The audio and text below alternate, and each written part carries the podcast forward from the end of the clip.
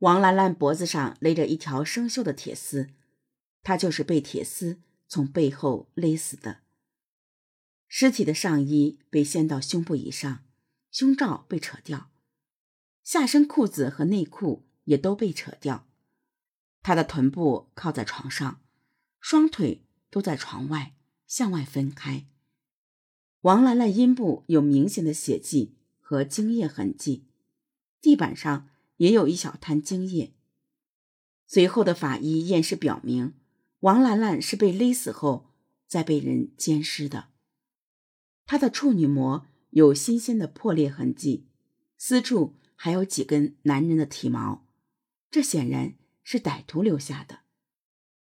民警们让市局的德国警犬闻了闻精液。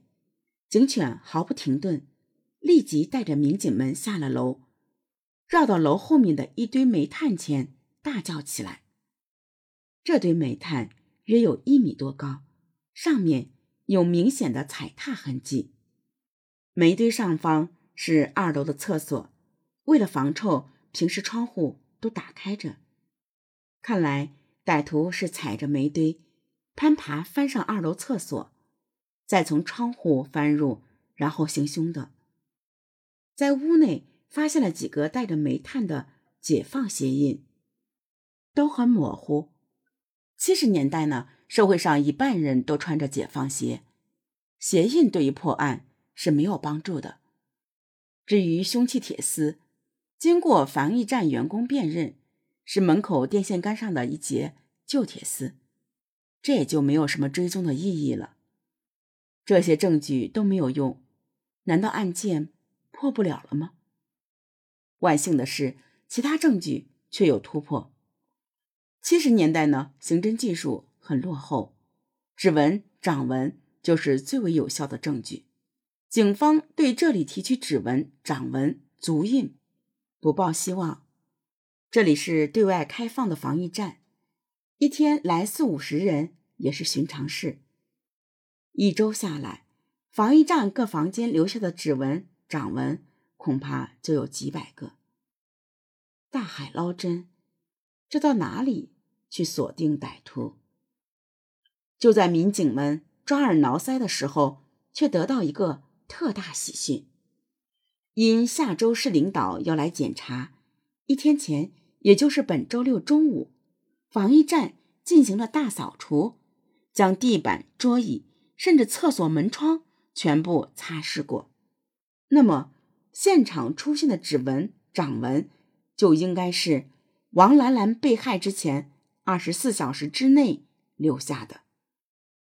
因为周六不上班，指纹、掌纹主要是周六下午来的人留下的，数量呢不会太多。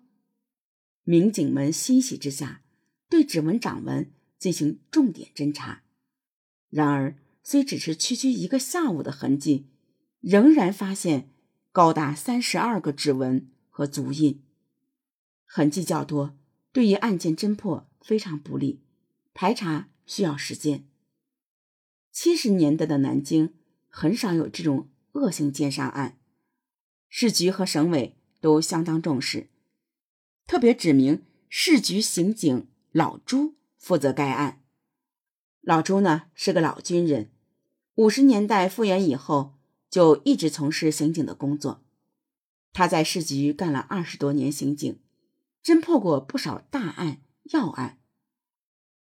看到妙龄女孩被如此残忍奸杀后，老朱站在防疫站楼外，连抽了整整半包烟，心情久久不能平静。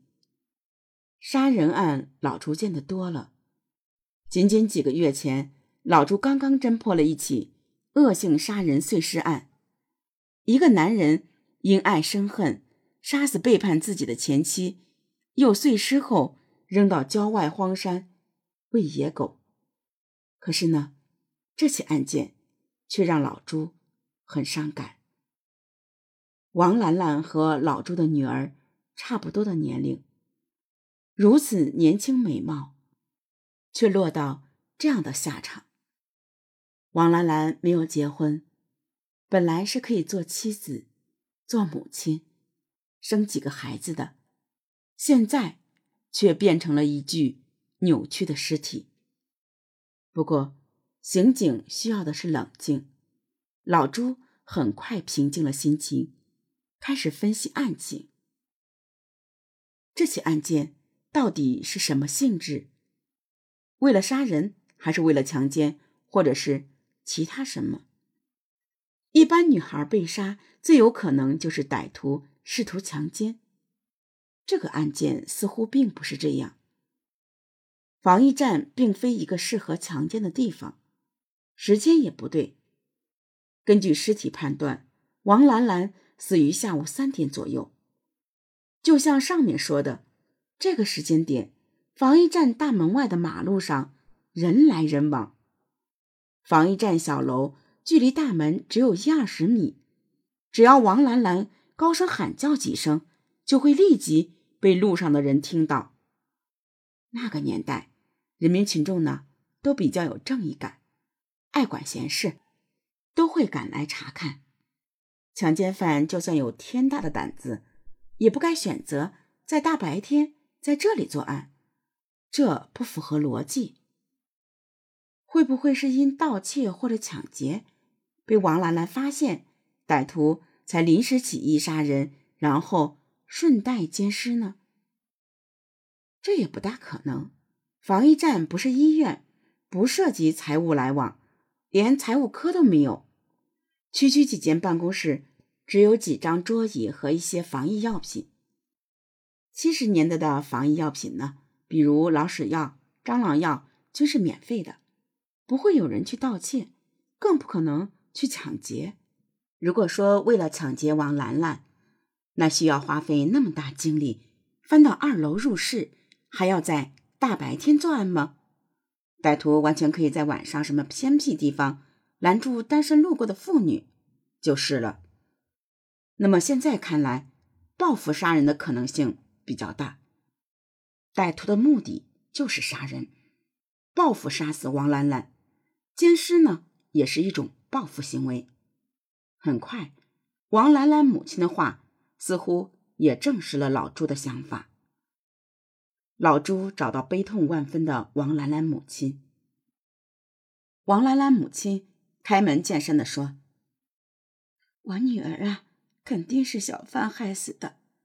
这个畜生，你们快点去抓他，枪毙他。”此时，民警老朱。已经走访了一些人，知道了小范和王兰兰的一些情况。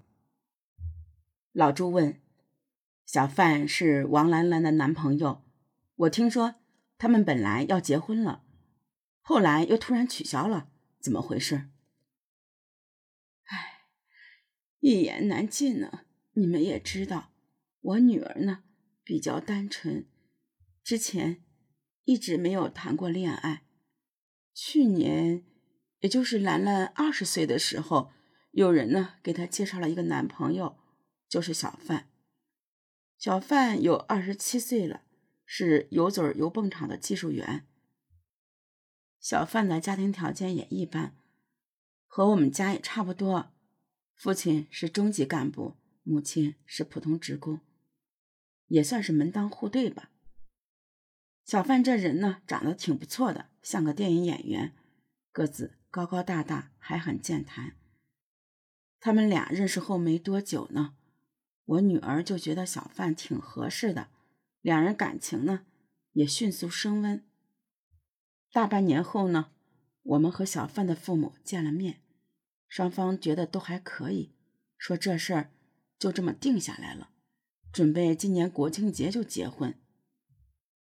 那怎么又黄了呢？大概是五一节吧。兰兰和小范去拍了合影，开始筹备婚事。当天呢，两人一起吃饭。小范说有件事情要告诉兰兰。兰兰呢，以为是什么小事，就让他说。谁知道小范告诉兰兰，他曾经被劳教过一年，原因竟然是猥亵妇女。我们家兰兰很单纯，当时就吓呆了，什么也没说，一路哭着就跑回家了。我们听到以后呢，都觉得很生气。这么大的事儿，怎么这个时候才说呢？这不是骗子吗？想害我们女儿。